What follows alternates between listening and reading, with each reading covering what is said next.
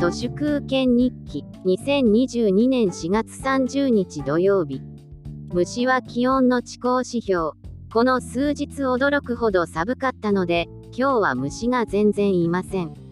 そろそろムカでゲジゲジが出ると思うのでサイベーレという乳白色の殺虫剤を家の周りに噴霧します。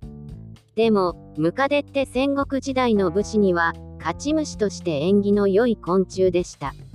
トンボやムカデは兜や鎧に勝利のシンボルとして描かれていました。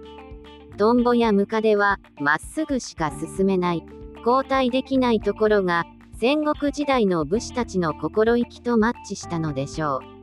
う。知床遊覧船の事故についてもはや日本は発展途上国だなんて誰かが嘆いてましたけど全然違います。日本は発展途上国の頃に戻っているのではなく末期のソビエトみたいに皇太国なんです。トンボやムカデには逆立ちしてもできない、ひたすら後ずさりのお上手な SZKGM の皆さんなんです。しんがりなんて誰もやりません。スタコラさっさと逃げまくりなんです。テレ朝にいた富川優太が、トヨタ所属のジャーナリストなどと名乗っていて、 shame on you、恥を知れって思います。トヨタイムズがジャーナリズムなら、人民日報もジャーナリズムになってしまいます。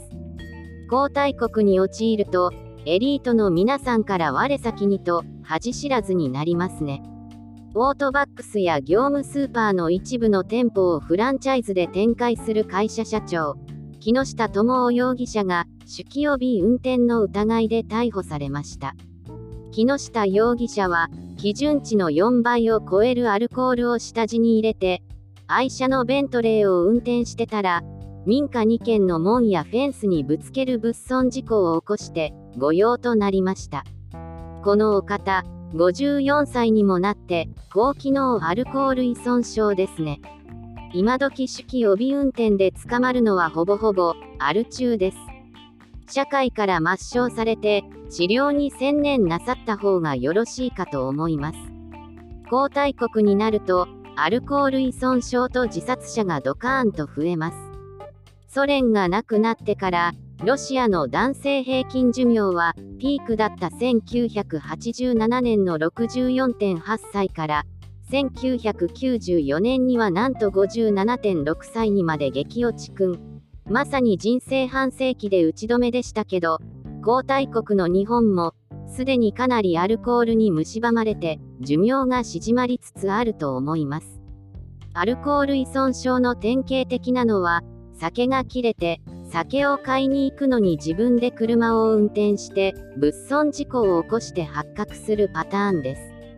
偉い人も偉そうな人も仕事ができると言われている人ほど命を削ってエタノールを飲みすぎてしまいます。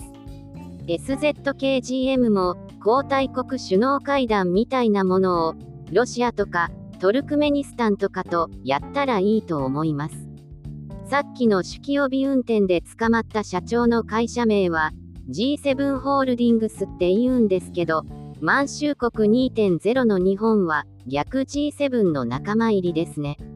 ポテチン、本日は以上です。ありがとうございました。人の行く裏に道あり花の山。